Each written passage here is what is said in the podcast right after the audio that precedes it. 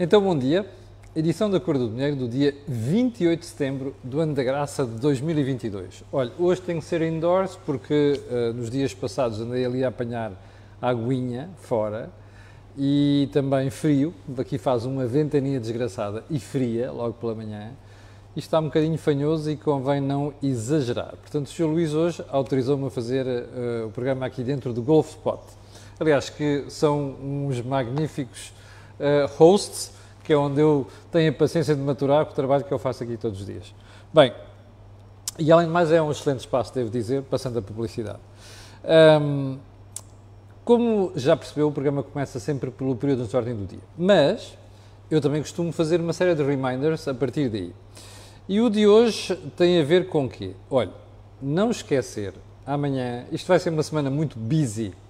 Primeiro, anunciar quem vê certos programas apenas no YouTube que o Think Tank, que tem lugar à terça-feira, já vou falar dele, passa a estar disponível no YouTube também à própria terça-feira.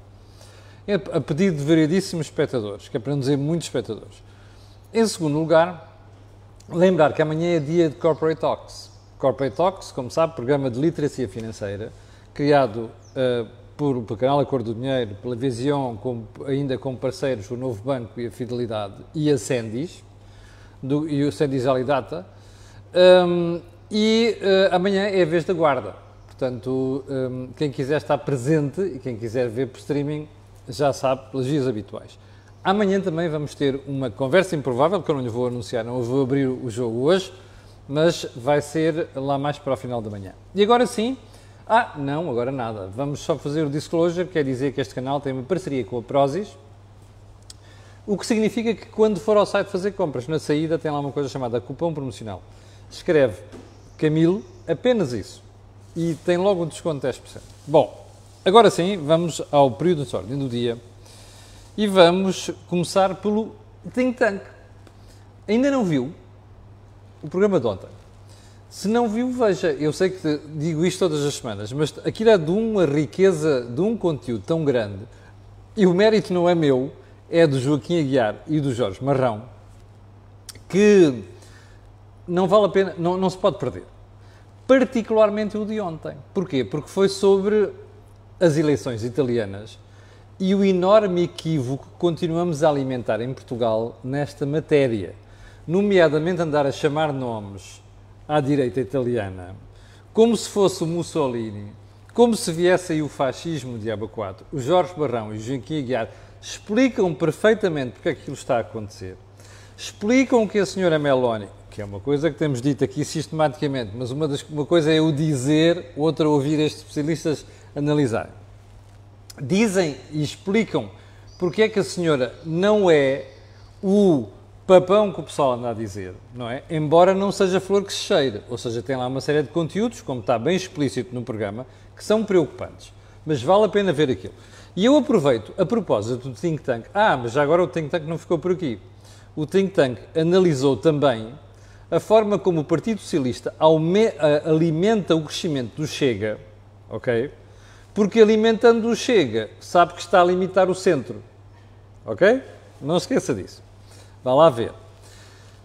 E também analisou a patetada que está feita neste momento na Presidência da República. Patetada é termo meu.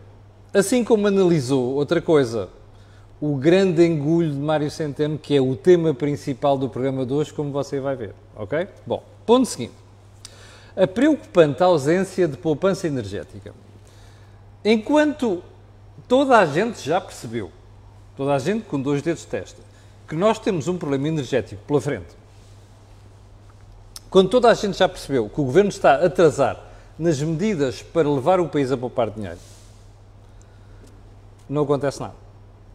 Eu continuo a ver desperdício energético, tal como via antes de ter começado a crise. E não é só em Portugal. Em Espanha, aqui ao lado, onde o governo teve a preocupação de avançar com um plano mal parido, mas um plano mais cedo do que nós, sabe qual é a diferença entre o consumo antes da crise e agora? Isto.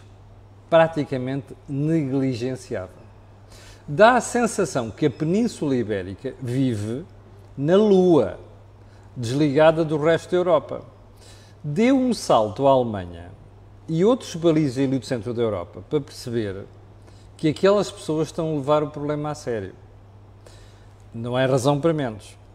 O inverno é duro e a malta sabe que se alguma coisa correr mal vai passar frio, nem as mantinhas acima dos joelhos, ao lado do Dr. Salazar, resolvem problema.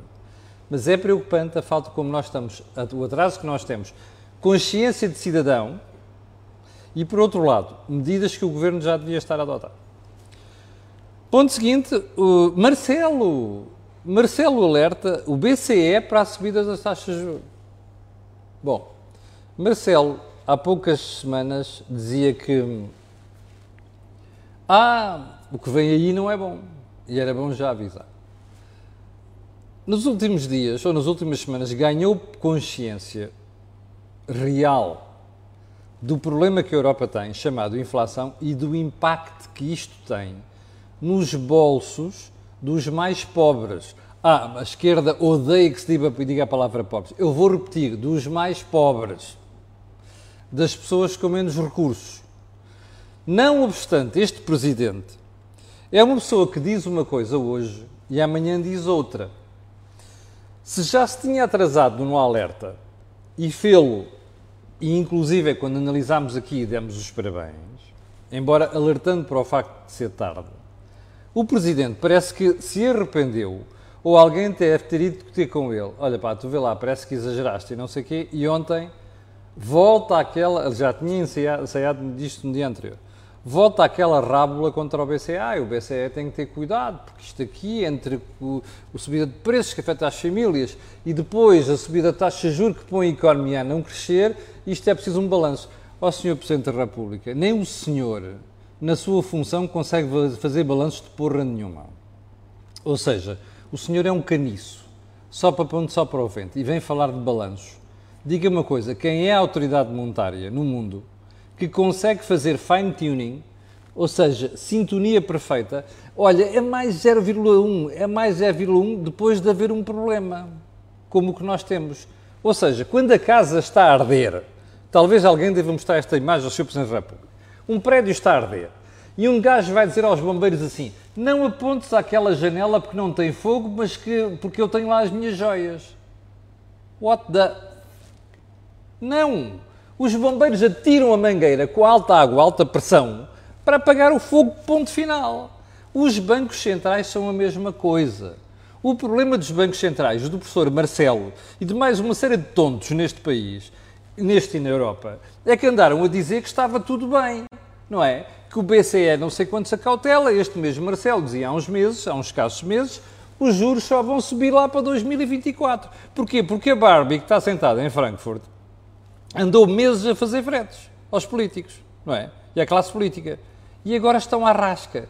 O senhor Presidente da República vai perceber da pior maneira que o BCE só tem uma saída, como reconheceu ontem Centeno é continuar a subir juros por uma razão muito simples. O mal está feito. E andam a contar historinhas de criança aos cidadãos adultos, não é? É dizer que é possível fazer fine-tuning. Vão dar uma volta ao bilhar grande. Contribuíram para o atual estado de coisas. Agora vão pagar com língua de palmo. O Presidente, o Costa, o Centeno e todos aqueles. Percebe? E sobre isso vamos falar a seguir. Bem, Ponto seguinte, Tribunal de Contas. Ontem veio dizer que, afinal, o novo banco pode mesmo precisar de mais injeções financeiras do Estado. A gente vai fazer a história mais, mais dia, menos dia. 17 de novembro de, de 2017, ok? António Costa, Mário Centeno, lado a lado, a dizerem aos portugueses que venderam o novo banco e que isto não ia ter custo nenhum para o contribuinte ok? Já lá estão 3 mil e não sei quantos mil milhões de euros, ok? Não tinha custo para o contribuinte. Percebe? Isto, e já agora não insultem malta Novo Banco, não vale a pena. Eles são apenas gestores, não é? O comprador, quando você sabe que tem as calças na mão, puxa, e que comprou um novo banco puxou. Portanto, não venham cá com tretas sobre isto, ok?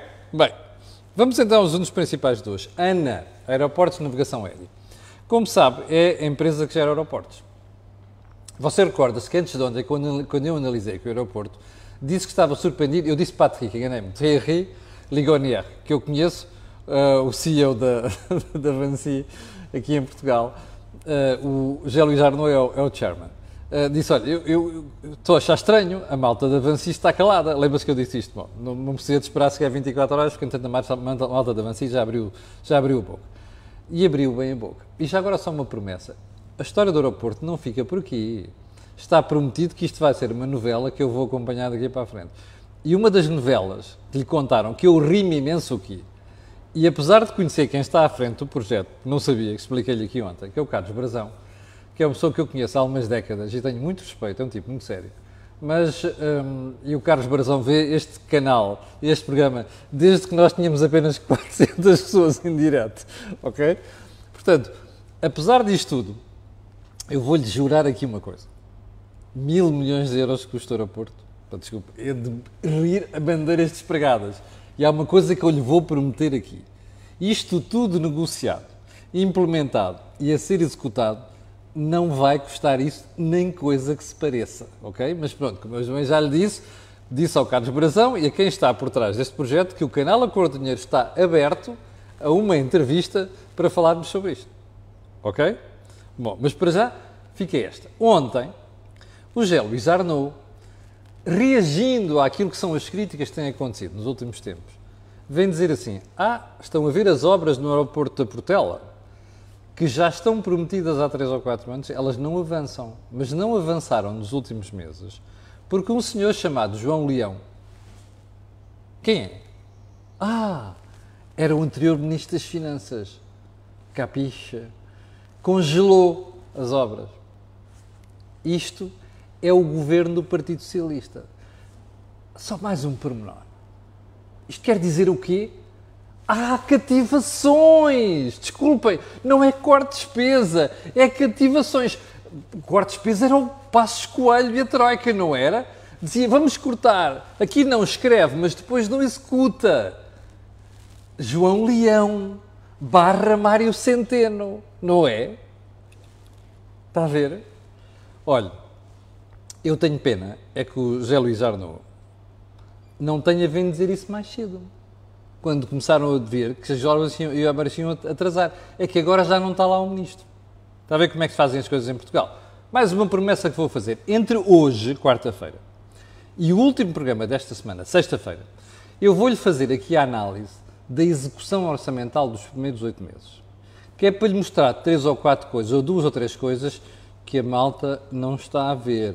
A primeira já lhe disse ontem. Não lhe chamem o maior assistente orçamental. Chama-lhe o maior saco fiscal.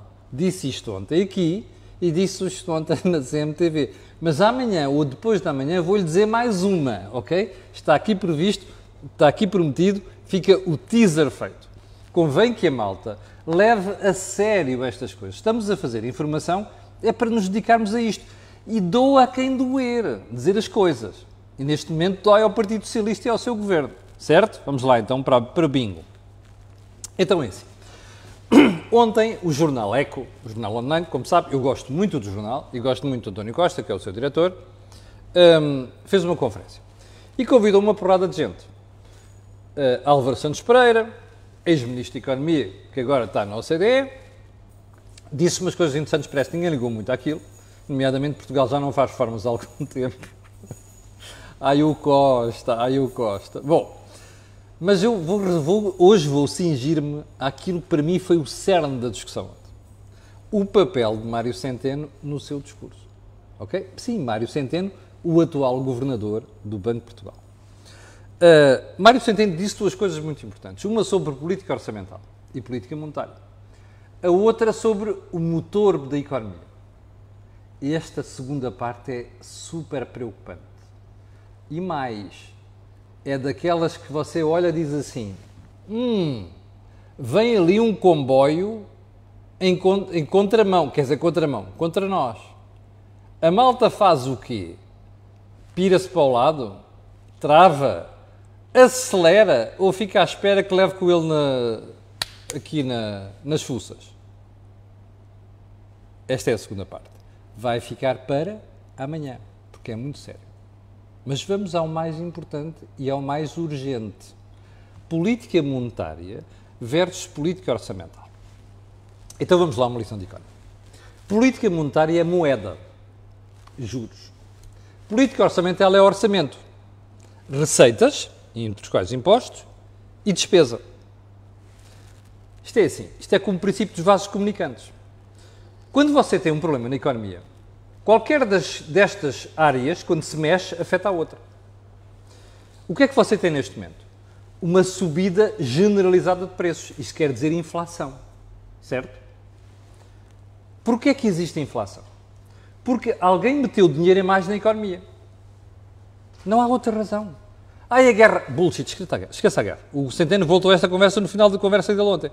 É treta. Esqueça isto. Alguém despejou nos últimos anos bilhões de euros e de dólares nas economias. Com a miúfa da recesso da recessão. Alguém se esqueceu de uma coisa. No dia em que a malta perdesse o receio, toda esta massa ia cair na economia e buf! É como você ter 10 laranjas e 10 mil euros para as comprar. De repente tem 10 laranjas, mas tem 50 mil euros para comprar. Portanto, são 8 cães a correr daquele, atrás daqueles 10 laranjas. Um sarilho, não é? Os preços sobem. É assim que se explica a inflação. Não vale a pena andarem com tretas. Há dinheiro a mais. Não deviam ter posto tanto dinheiro. Deviam ter começado a subir os juros mais cedo. Bom, Mário Centeno ontem vem dizer assim: é pá, tem que haver coordenação entre o braço direito, a política orçamental, e o braço esquerdo, política monetária. Porque se vocês começam a meter muito dinheiro por aqui, esta política monetária que o BCE está a exercer, que é subir taxas de juro, fica sem efeito. Caput, em alemão. Percebe? Finito, italiano. Mário Centeno a dizer isto. Bom, e depois vem a parte pior. Diz assim: Ah, isto de estarmos a tomar medidas procíclicas é um problema. Porque o BCE vai ter que continuar a subir taxas de juros até a inflação atingir o pico. Primeira correção. Este é o Mário Centeno que dizia, falava há dois meses, onde é que ele está? Está enterrado. Entre aspas, obviamente, não é? Figura de estilo. Este Mário Centeno já morreu. Bom, agora é outro Mário Centeno. Você perguntará, ok, mas porquê é que está a criticar? Não estou a criticar, estou a dizer que Centeno tem razão nisto. Aliás, não é a primeira vez que o diz, como você se recorda, segue aqui. Porque há umas semanas já tinha dito isto numa outra coisa da CNN de Portugal. A mesmíssima coisa. Qual é o problema aqui? E aqui é que está o busilis. Centeno está a utilizar economês em vez de falar português. Porque o cidadão de rua, aquilo que nós chamamos o cidadão comum, muito pomposamente, que é para não chamar nomes, este não percebe a conversa de Centeno. E eu tenho pena. E, portanto, o que Centeno está a dizer, vou-lhe traduzir aqui em português. Está a dizer assim: os pacotes de ajuda a famílias e empresas que os governos europeus andam a lançar, europeus, sim, Portugal também, podem ter um efeito contraproducente. É o efeito procíclico. Quer dizer o quê?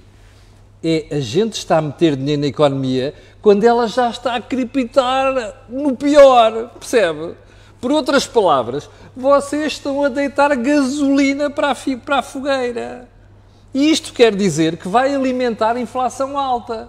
E isso vai dificultar a tarefa do braço esquerdo, que é o BCE. Que a tarefa do braço esquerdo é subir os juros para contrariar a subida de preços. Mas se vocês continuam a meter gasolina na fogueira, isto vai correr mal, porque eterniza a inflação cá em cima.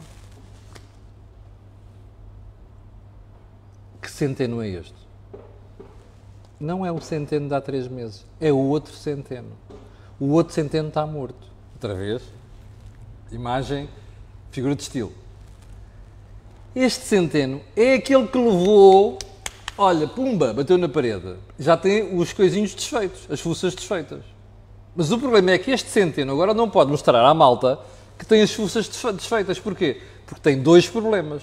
O primeiro tem um amiguinho chamado António Costa, que anda a protagonizar estas porcarias, com que ele andou a dormir, entre aspas, durante seis anos, ou cinco anos esteve no governo. O outro problema é que este Centeno agora tem a cara, tem a cara borrada, percebe? E porquê é que tem a cara borrada? Porque andou a dizer, porque o que ele está a dizer agora é austeridade, está a perceber? E durante cinco anos ou seis, e agora no Banco de Portugal, há quase dois anos, anda a dizer, continua a dizer que a austeridade acabou.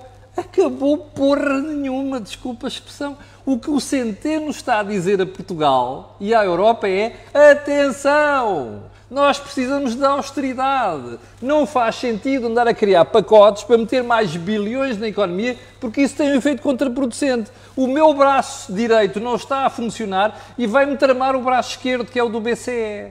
É isto que Centeno está a dizer, percebe? Ou seja, isto é o reconhecimento do indivíduo que andou a contar histórias aos portugueses, histórias com aspas, histórias, não é histórias com H, e agora está entalado. E é para não dizer uma palavra ainda mais feia, está a perceber? Porque senão corriam das redes sociais e era mal educado. Centeno está entalado. Andou a cuspir para o ar, mais o Costa, durante sete anos e agora está a levar com tudo aquilo que andou a criticar, caiu-lhe no prato. Percebe?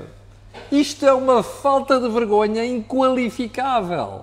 Está a perceber? Mário Centeno devia ter juízo e dizer assim: meus senhores, o que nós estamos a fazer é contribuir para mais inflação. Aliás, sintomaticamente, eu tinha-lhe prometido analisar isto e ainda vou analisar esta semana, a entrevista de Teixeira dos Santos ao público. Ele diz a mesma coisa. Como não podia deixar de ser? Qualquer pessoa intelectualmente honesta dir-lhe-á isto. O problema é quando os economistas começam a ser políticos e contam histórias aos portugueses e depois ficam entalados e dizem assim: pá, agora não posso reconhecer isto porque isto é a minha derrota. Mais do meu amiguinho Costa com quem andei a fazer fretes durante seis anos. Está a perceber? Meus senhores, desculpe lá. Centeno devia falar claro. Centeno está a utilizar economias porque não quer ser cozido, enlumbrando na praça pública.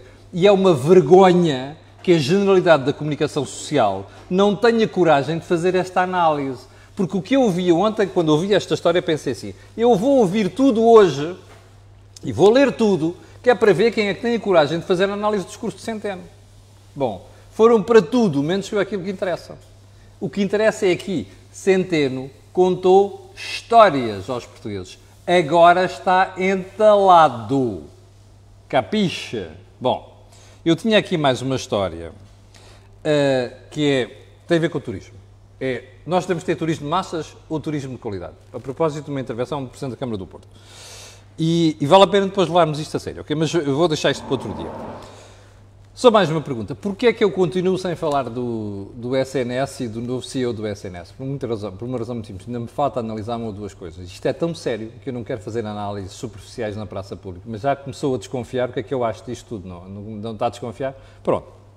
Mas eu prometo que falarei esta semana. Falarei do aeroporto, voltarei a falar, e vou falar da história da segunda parte, que é a história do consumo, que Centeno falou ontem. Ok? Há pouco estavam 7.200 pessoas em direto. Eu quero agradecer a estas pessoas e quero pedir a elas e a outros que vão ver aquilo que peço sempre: colocarem um gosto e fazer partida nas redes sociais. Quero melhor exemplo de que aquilo que você ouve, apenas ouve aqui e mais sítio nenhum. Olha, esta história do Centeno é um bom exemplo disso. Muito obrigado. Tenha um grande dia e não se esqueça, amanhã às 8 da manhã cá estarei para lhe atazanar o juízo, ok? Tenha um grande dia. Muito obrigado.